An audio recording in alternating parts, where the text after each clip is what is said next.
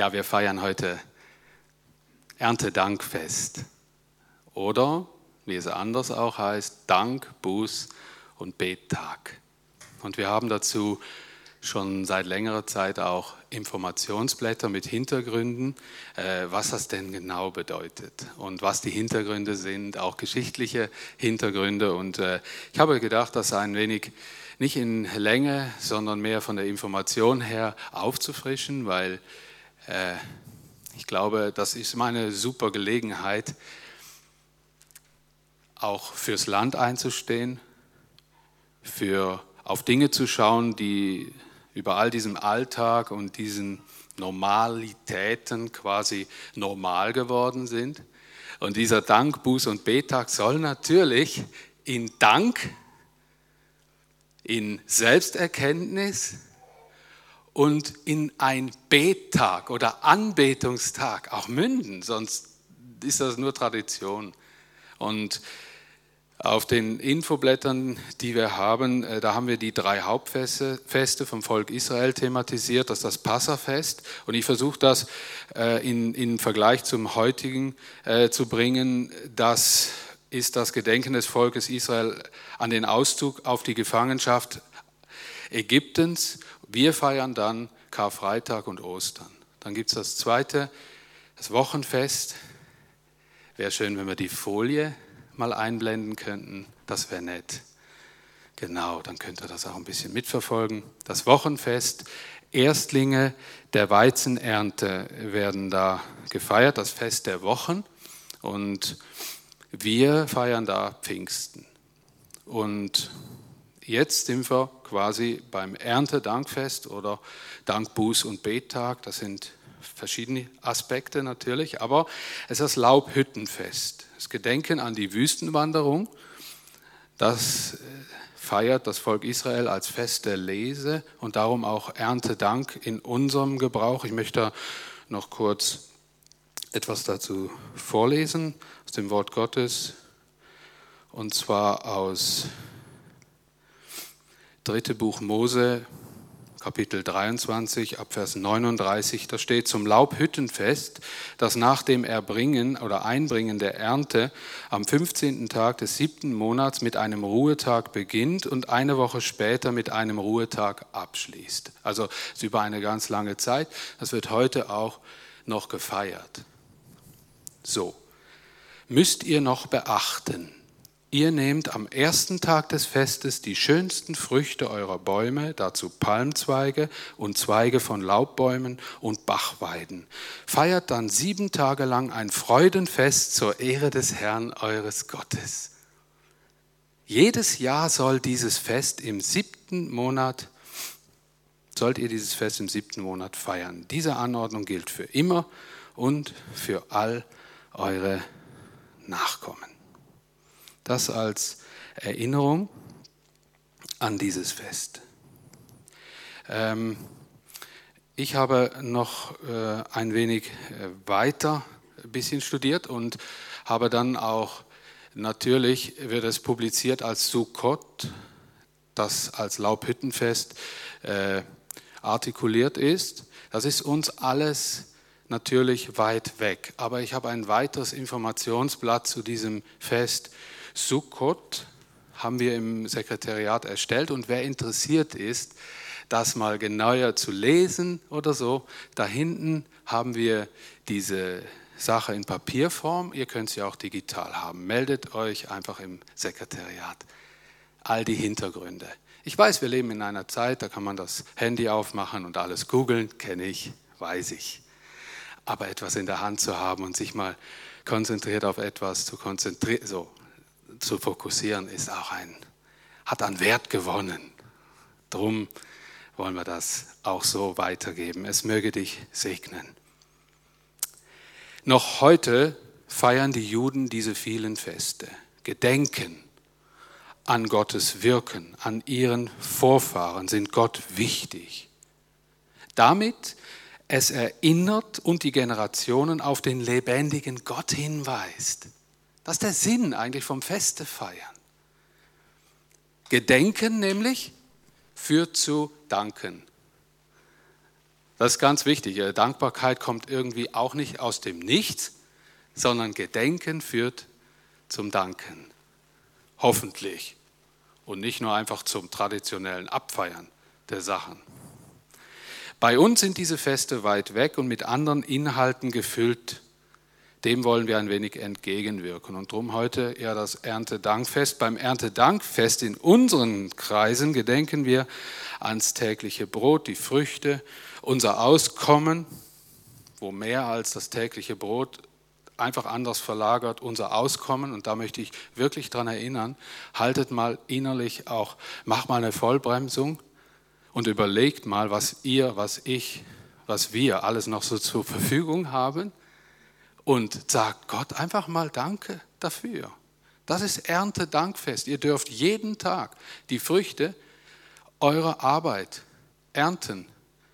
Dass so ein Lohnzettel in was für einer Form auch immer daherkommt, ist Erntedankfest. Irgendwie. Ich habe das, äh, hab das mal gemacht, kommt mir jetzt gerade so in den Sinn. Ich habe mal meinem, meinem Chef Danke gesagt, wo der erst der zweite oder dritte Lohn im Werkzeugbau kam und habe gedacht, dank, habe Danke gesagt dafür. Ja, und der ist wahrscheinlich sehr irritiert gewesen, weil bei ihm war da natürlich so eine Art Dauerauftrag, gell? Die Bank, da, zack, bum, dang und so, gell? Und dann habe ich Danke gesagt, weil mir in dem Moment bewusst wurde, ich darf etwas Geld bekommen, um meine Familie, mein Daheim, meine Fixkosten zu decken. Viele Menschen unter uns, die haben Angst auf diesen Gebieten, weil sie vielleicht jetzt arbeitslos sind oder arbeitslos werden. Diese Zeit wird leider viele Arbeitslose hervorrufen. Das wissen wir, aber hinsitzen und heulen reicht nicht. Das ist auch kein Sinn dahinter. Ich finde, wir sollten zuerst mal danken für das, was wir haben und dann auch mittragen mit Menschen, die jetzt vielleicht in Zeiten reinkommen, die nicht so lustig sind. Auch hier in der Schweiz tun sich wahrscheinlich dann Menschen viel schwieriger als in anderen Ländern, wo das allnase lang so weit sein kann oder schon gewesen ist. Bei uns, wenn man ans Portemonnaie greift, dann greift man an eine Existenz und somit an eine Existenzangst, wenn es nicht klappt. Ich war auch mal arbeitslos und habe gedacht, es fühlt sich krass an irgendwie. Denkt ja nicht als nicht arbeitsloser oder noch nie gewesene. Denen geht es ja wunderprächtig. Da kommt die Kohle einfach so rein und die hauen sich aufs Sofa und machen sich ein schönes Leben. Dann empfehle ich dir, red mal mit jemandem, der schon länger Zeit arbeitslos ist. Und hör auf, so einen Unsinn zu denken. Es gibt viele Menschen, die verhalten sich vielleicht so, aber die meisten glaube ich nicht es ist ein schwieriger Lebensumstand und dass wir überhaupt eine Arbeit haben, dass wir irgendwo an ein Projekt rangehen können, das uns Erfüllung gibt, uns am Abend ins Bett reinlegen lässt und eine Erfüllung in, in sich im Herz ausdehnt, ha, ich durfte das und das schaffen, das Problem ist gelöst. Das bedeutet dem Menschen mehr, als ihm bewusst ist. Und es ist nicht einfach, aber gedenken wir doch was Gott uns gibt und danken wir mehr. Danken wir auch für unsere Gesundheit, das Leben und dass er der Natur das Wachstum gibt, wie es auch immer um die Natur bestellt ist. Ohne Saat und Wachstum keine Ernte. Die Ernte ist ein Ergebnis der Saat und des Wachstums. Und da kommen wir zu diesem Mittelpunkt. Wisst ihr, säen, wachsen, ernten. Wir sind nur in zwei Punkten wirklich mit einbezogen im Säen und im Ernten. Das Wachstum aber schenkt Gott und das Gedeihen. Und ich glaube, das ist ziemlich zentral. Säen auch. Im 2. Korintherbrief Kapitel 8, Vers 9 bis 15, könnten wir vielleicht die nächste Folie nehmen, das wäre nett. Ja, genau. Da haben wir einen Bibelvers, da steht, denkt daran, wer spärlich sät, ich lese nur die Verse 6 und 7 im Kapitel 9, 2. Korinther 9, 6 bis 7. Denkt daran, wer spärlich sät, wird nur wenig ernten. Aber wer mit vollen Händen sät, auf den wartet eine reiche Ernte. Jeder soll so viel geben, wie er sich im Herzen vorgenommen hat. es soll ihm nicht leid tun. Und er soll es auch nicht nur geben, weil er sich dazu gezwungen fühlt. Gott liebt fröhliche Geber. Paulus appelliert hier ans Portemonnaie der Gemeindeglieder und stellt es in Verbindung zu Saatgut. Es war so, dass eine Gemeinde, äh, nämlich die Gemeinde in Jerusalem, finanzielle Schwierigkeiten hatte, sehr starke, und er im, im, im Raum Griechenland auch auf Gemeindetour war und das überall in den Gemeinden sagen ließ, wir wollen doch alle für diese Gemeinde sammeln, oder? Wir wollen quasi säen. Und da, er hat von Geld gesprochen, nicht von irgendwas. Wir wollen Geld sammeln, um diese Gemeinde zu unterstützen. Und er hat, dann nicht einfach geschrieben, äh, tut einfach was, gebt den Aposteln, die da bei euch vorbeikommen, einfach was Kohle mit und dann das und dieses und jenes, sondern er hat ganz deutlich und er hat ganz interessante Zeilen geschrieben. Er hat uns nicht gesagt, einfach sät und dann werdet ihr ernten. Das weiß jeder. Da könnte man noch eine andere Predigt dazu machen. Aber er hat mehr in die Richtung geredet, wie ihr sät, so werdet ihr ernten. Und hat drei Unterscheidungen gemacht. Es gibt ein spärliches Säen und ein Säen mit vollen Händen. Dann gibt es noch etwas. So säen, wie man sich vorgenommen hat, im Herzen. Und es soll einem nicht leid tun. Das heißt, die, Vornehm, die Vornehmung war falscher Art, oder? Und mündet dann, ah, eigentlich wollte ich ja nichts geben. Uh, das tut weh. Versteht ihr? Es gibt wie verschiedene Arten, wie man säen kann und auch nicht geben, weil man sich gezwungen fühlt, denn Gott liebt fröhliche Geber. Also der, der Segen, der auf dem fröhlichen Geben liegt. Wisst ihr was? Bei, bei, dem Bibelvers kommt mir immer was in den Sinn, nämlich ich war vorher ja in anderen Gemeinden und bin auch in einer ganzen anderen äh, äh, Gemeindeumgebung als hier aufgewachsen und wir hatten über unsere Opferkasse an der Wand, weiß ich noch gut, hatten wir immer so einen kleinen Zettel. Äh, und als er so als Teenie oder Jugendlicher, da fällt er so Krimskrams so relativ gut auf. Da stand immer Pünktchen, Pünktchen, Pünktchen, einen fröhlichen Geber hat Gott lieb. Da habe ich gedacht, ein prima PR. Public Relations. So kommt die Kohle wahrscheinlich super da rein. Äh, weißt du, quasi, ich habe die Gemeinde als, als Geld sammelndes Etwas oftmals erlebt. Ewig geht es um Kohle. Die brauchen immer Geld. Und dann machen sie das auf verschiedene Arten und Weisen, bis ich mal die Bibelstelle gesucht habe. Einen fröhlichen Geber hat Gott lieb. Und dann plötzlich gemerkt habe, ja, die haben damit eigentlich ganz fair kommuniziert. Sie haben gesagt, hey, wenn du dich gezwungen fühlst, will ich hier keine Kohle sehen. Oder? Und wenn du mit deinem Herzen nicht im Reinen bist, gib lieber nichts. Wir wollen fröhliche Gaben. Cool. Und nachher ist mir das so in den Sinn gekommen. Ich habe gedacht, wow, da liegt wahrscheinlich dann auch ein Segen drauf. Und darum heute dass die, die, die drei Punkte, und die möchte ich schnell, eigentlich nicht lang machen aber auf unsere Kohle, auf unsere Kohle, aufs Geld und auf unsere Zeit anwenden und ein paar Sachen dazu sagen. Und der erste Punkt, es gibt diese spärliche, und da kommen wir zur nächsten Folie. Äh, es gibt diese spärliche und volle Art zu geben, also Saat. Ich habe mir Gedanken gemacht zum Saatgut. Ist ja, ist ja eigentlich so, ich nehme das mal an, anhand von Kartoffeln. Da ist ein bisschen größer, da ist nicht so klein. Äh, äh, als ich gelernt habe, wo Kartoffeln oder Herdöpfel überhaupt herkommen und gesehen habe bei meiner Frau, wie das geht, habe ich gesehen, man sät ja Kartoffeln, die schon angekeimt sind, in den Boden. So, jetzt kannst du aus allen Saatkartoffeln Rösti machen. Kannst du machen dann bist du genau satt heute Abend. Und dann habe ich gedacht, ja, aber wenn man die jetzt gesät hätte, oder? Hätte man Zeit gebraucht, Geduld und dann hätte es nachher ganzen Haufen Kartoffeln gegeben. Ich habe schon oftmals nicht schlecht gestaunt, weil wir haben Kartoffeln im Garten, was aus einem so einer kleinen Saatkartoffel für einen Haufen Kartoffeln gibt. Jetzt denke ich, es muss doch beides sein. Ich muss Kartoffeln essen können und muss auch entscheiden können, wie viel, dass ich mir zum Säen separiere, oder? Das ist eigentlich die ganze Wahrheit. Es geht eigentlich um die Weisheit der Einteilung. Was will ich säen und was will ich für mich selber verbrauchen, oder?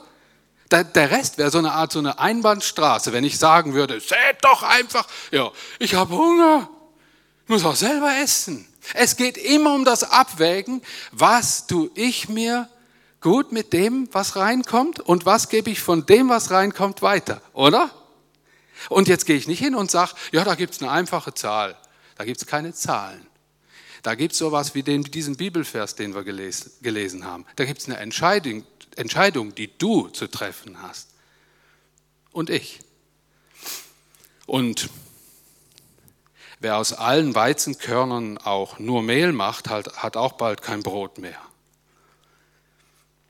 In Sachen Geld, was spärlich und voll anbelangt, in Geldsachen denke ich eher so ans, ähm, und das ist Privatsache, das weiß ich, aber ich will einfach mal so darüber sprechen.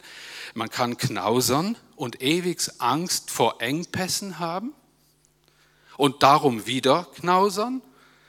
Man kann aber auch großzügig weggeben und darauf vertrauen, dass wenn ich mein Anliegen gedeckt habe und eine Relation zu dem, was ich bekomme, was ich behalte, was ich selber konsumiere und weitergebe, äh, den Rest zu, auszusäen, woanders reinzusäen, dass der Segen der Ernte auch nicht ausbleiben wird, nur nicht sofort. Dass ich gute Früchte sehe, ich denke auch, ein Riesenkonto mit Zinsen ist erst dann ein Segen, wenn es nicht nur mich segnet.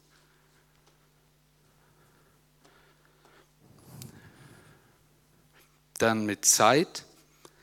Es gibt die sture Einhaltung veränderbarer Termine.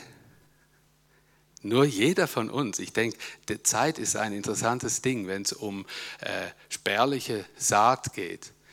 Es gibt Menschen, die, die haben äh, eine gute Zeitplanung, gell? aber die lassen sich nicht in die Karten gucken, welche Termine man verschieben kann und welche nicht. Die haben ihre Sachen einfach verbucht und fertig. Und das ist wie so eine Art, ist wie so eine Art Schutzmechanismus auch, dass sie denken, so komme ich am besten klar mit der Zeit, aber rennen oftmals an vielen, vielen Segnungen vorbei, weil sie es nicht trainieren, auch mal spontane Momente ihrem Zeitplan zu opfern und dann einen riesen Segen dadurch einzufahren. Weil sie gelernt haben zu vertrauen, wenn mir durch eine spontane Begebenheit Zeit abgeht, dass Gott dann nachher deinen Terminkalender göttlich in die Hand nimmt und interessant Sachen erledigt, die du nie so effizient erledigt hättest. Habe das schon oft erlebt. Sehr oft. Ich glaube, dass das zweithöchste Gut in unserer Bevölkerung hier die Zeit ist, wenn man fragen würde. Zuerst das Geld und dann die Zeit. Und darum habe ich die zwei auch genommen. Ja, die Kunst der weisen Zeiteinteilung bestätigt sich in der Ausnahme, sie spontan für meine bedürftigen Mitmenschen zu verschwenden. Ich habe das schon so erlebt und schon so. Ich war oftmals bereit dafür und manchmal auch nicht. Das könntet ihr bestätigen, denke ich. Aber ich denke generell, Zeit sparen zur falschen Zeit hat weniger Zeit zur Folge als vorher. Ein schwieriger Satz, aber so habe ich es erlebt. Dann frag dich selbst, wie das bei dir ist. Zweitens, der unaufricht, die unaufrichtige und ehrliche Saat. Ich habe da eine Bibelstelle aus Matthäus 6, Vers 3 und 4. Da steht, wenn du also etwas spendest zum Thema Geld, dann tu es so unauffällig, das sagt Jesus, dass deine linke Hand nicht weiß, was die rechte tut. Dein Vater, der auch in das Verborgene sieht, wird dich dafür belohnen. Wisst ihr, was das für ein tolles Bild für die in der Erde unsichtbar ruhende Saat ist? Das Bild soll nämlich mit jüdischer Symbolik etwas deutlich machen. Du sollst es so unauffällig geben, dass deine rechte Hand gar nicht mitkriegt, was die linke macht. Ein tolles Bild. Ein tolles Bild. Wenn man geben kann und es so gibt, dass es niemand sieht. Und irgendwann kommt aus diesem Fleck, wo ich das reingesät habe, wieder die Hand mit dem kleinen Körnchen, kommt eine Pflanze, wo wieder viel andere Menschen segnet, hervor. Aber gesehen hat es niemand.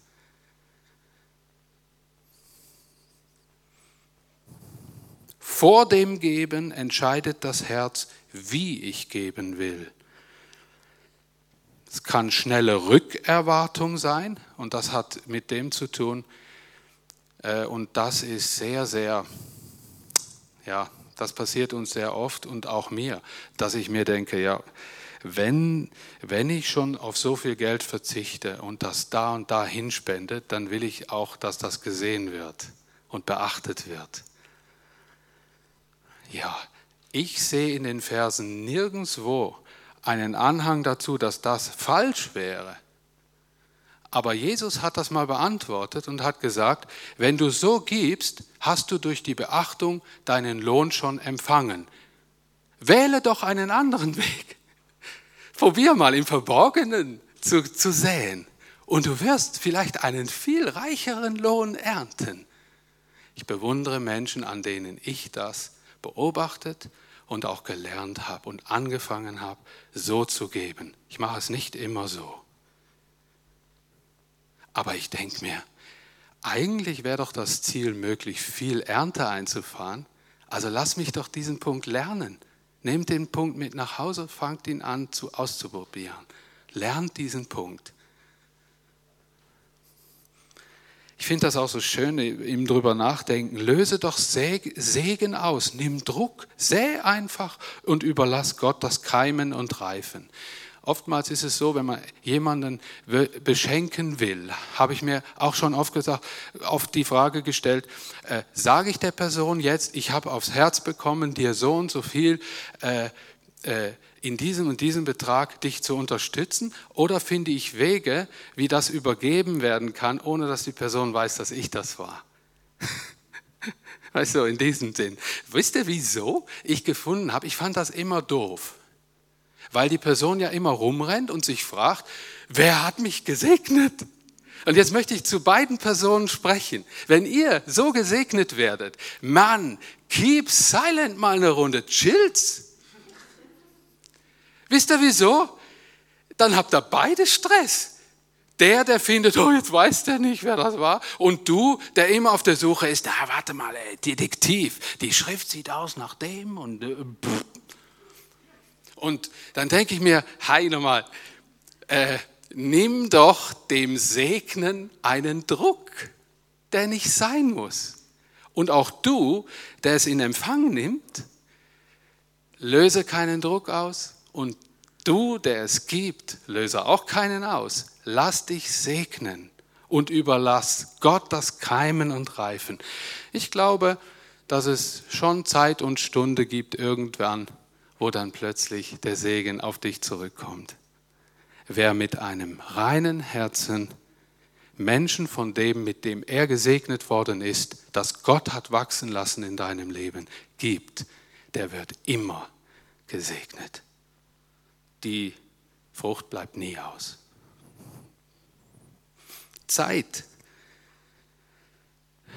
Ich habe mir da so ein bisschen komisch eigentlich, na, ist egal. Ich habe mir aufgeschrieben, sage nie, ich habe keine, ich habe Zeit. Will aber im Moment, will aber eigentlich gar keine Zeit haben. Ähm, das ist auch so ein Punkt. Äh, besser spontan mal Zeit finden, mal anhalten, mal zuhören, mal darauf eingehen, ist der, wir sind immer in Eile. Und wenn es um unaufrichtiges, unaufrichtige oder ehrliche Saat geht, dann sehe ich in dem Punkto Zeit noch viel, viel äh, Potenzial. Ich habe ähm, einen kleinen Ausschnitt, kurzen Ausschnitt eines Zeugnisses oder eines Berichtes einer Frau, die mal zum Thema geschrieben hat, mal wieder keine Zeit. Im Nachhinein schreibt sie vielmehr jedoch eines auf, bisweilen verhalte ich mich auch nicht besser. Schon öfter im Leben hatte ich die Gelegenheit zum Anhalten, also helfen oder zuhören gehabt. Ständig befinde ich mich in Situationen, in denen ich nur kurz zurückfahren müsste, mir also ein paar Minuten Zeit nehmen sollte, um zur seelischen Entlastung meiner Mitmenschen beitragen zu können. Vor kurzem traf ich zum Beispiel beim Einkaufen eine ehemalige Schulkollegin, die mir davon berichtete, dass ihr altes Auto letzter Zeit immer so schlecht anspringt als ich schon auf der Heimfahrt war und mir das Gespräch nochmal durch den Kopf gegangen ist, wurde mir klar, dass ich ihr hätte ja anbieten können, nach dem Einkaufen draußen auf sie zu warten, falls dieser Fall eintreffen würde. Aber, aber wisst ihr was, ich hatte wieder mal keine Zeit. Also eine ganz banale, kleine Alltagssituation. Überlegt euch das auch mal wieder. Sähe. Säen hat auch was mit dem zu tun. Halt mal an, dreh dich mal um für andere, dann regelt oder erledigt Gott so manchen Termin, der dir dann abhanden kommt. Vielleicht schenkt Lösungen ohne große Vorarbeit und Recherche. Zuletzt die unfreiwillige und fröhliche Saat. Wir erinnern uns, Paulus meinte Spenden, eine Spende für Jerusalem. Und da meint er natürlich ähm, die ist freiwillig, sonst wären es ja Pflichtbeiträge. Freiwillig. Spenden bedeutet vor allem Gottes Reichtum fröhlich säen. Also diese Herzenshaltung schon in, inklusiv. Seine Schätze gehen niemals aus. Vertraue, dass du morgen wieder beschenkt wirst. Ich glaube, da liegt genau der Punkt. Das ist das, was uns oftmals so oder auch mir oftmals so abhanden geht. Ich glaube, eine fröhliche, großzügige Art des Gebens hat mit ganz, ganz stark mit Vertrauen zu tun, dass der Geber alle Gaben, alle Möglichkeiten hat, zu aller Zeit deine Hände übermäßig wieder zu füllen.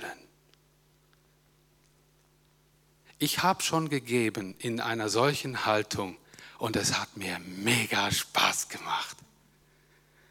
Ich habe schon gegeben ohne eine solche Haltung und habe die ganze Zeit nur darüber nachgedacht, wie die Kohle wieder reinkommt. Kennt ihr, gell? Das ist wie, wenn man sagt, ich habe ganzen Haufen Saatkartoffeln und ich esse nur das, was ich brauche und den Rest sähe ich.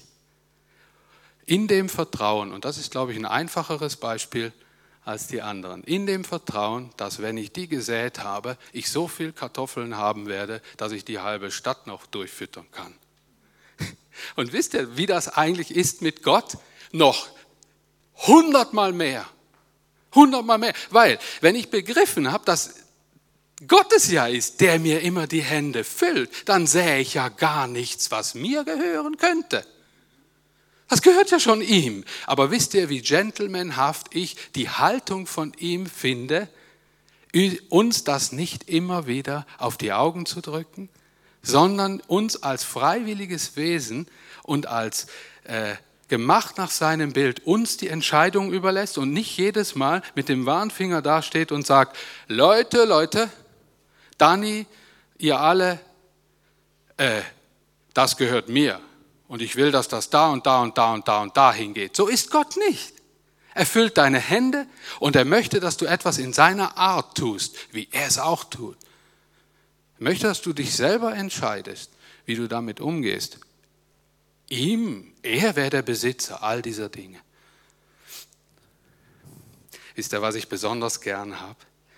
Wenn Menschen fröhlich geben, das haben alle gern, oder? Zeit. Der letzte Punkt in diesem, zu diesen zwei Sachen, unfreiwillig oder fröhlich. Es ist unangenehm, wenn sich jemand zwanghaft Zeit nimmt.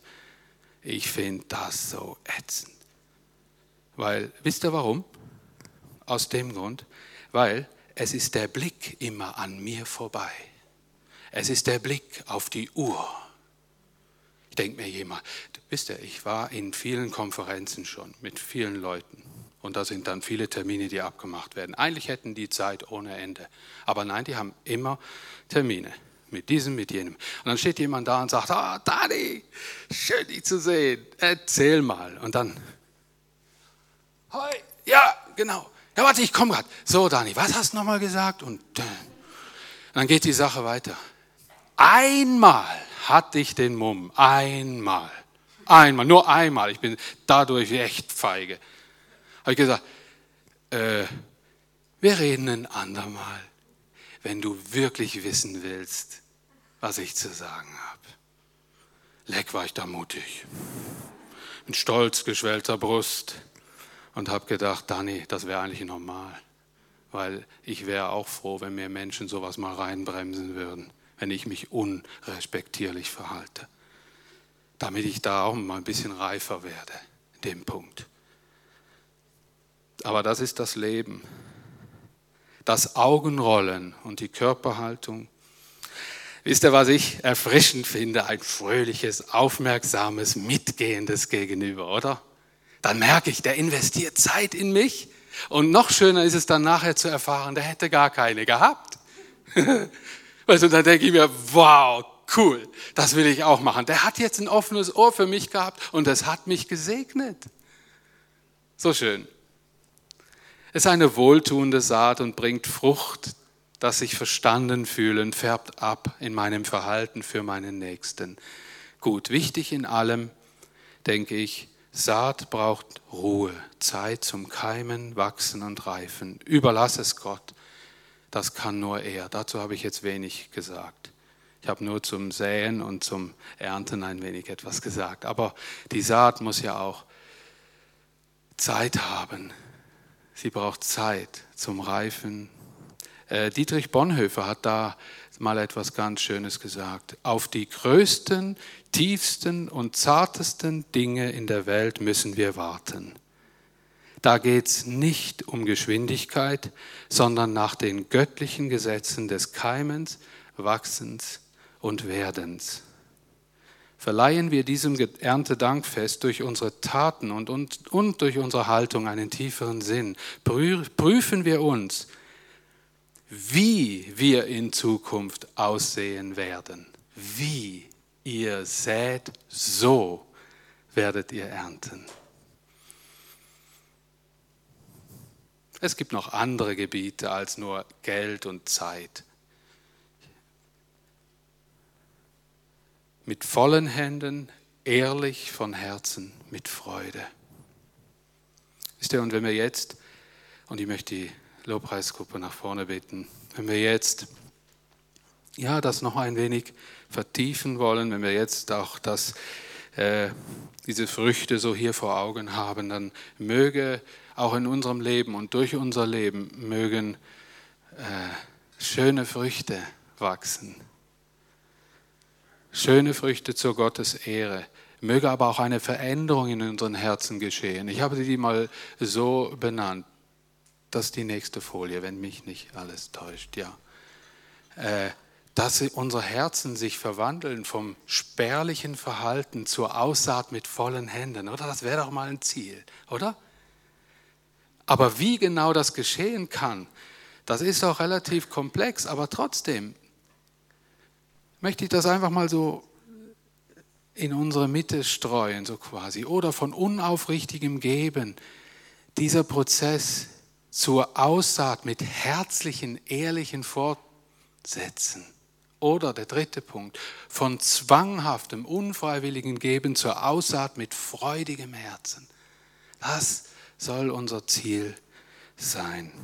Ich möchte, dass wir jetzt auch noch ein wenig Zeit haben, das für uns so zu bedenken während der äh, Zeit, wo die Band uns dient. Und ich möchte mit euch dann im Anschluss miteinander mit euch ein Gebet sprechen. Und ich möchte mich darunter gesellen, wie mir das auch so wichtig ist, dass Gott seinen, seinen Segen in mein Herz hineinschenken kann, wie eine Saat, die dann zur gegebenen Zeit auch als gute Frucht aufgeht, aus diesem Gottesdienst heraus, aus dieser Erinnerung auch des Wortes Gottes heraus, aus dem Herzengedanken, auch von Paulus heraus. Wie er es geschrieben hat, er hat es ganz toll geschrieben.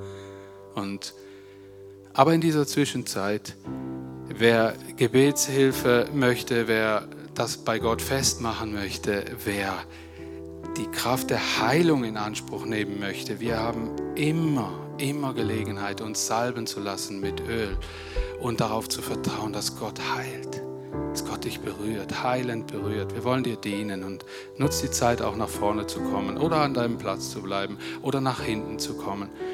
Ihr kennt das ja, die meisten von uns.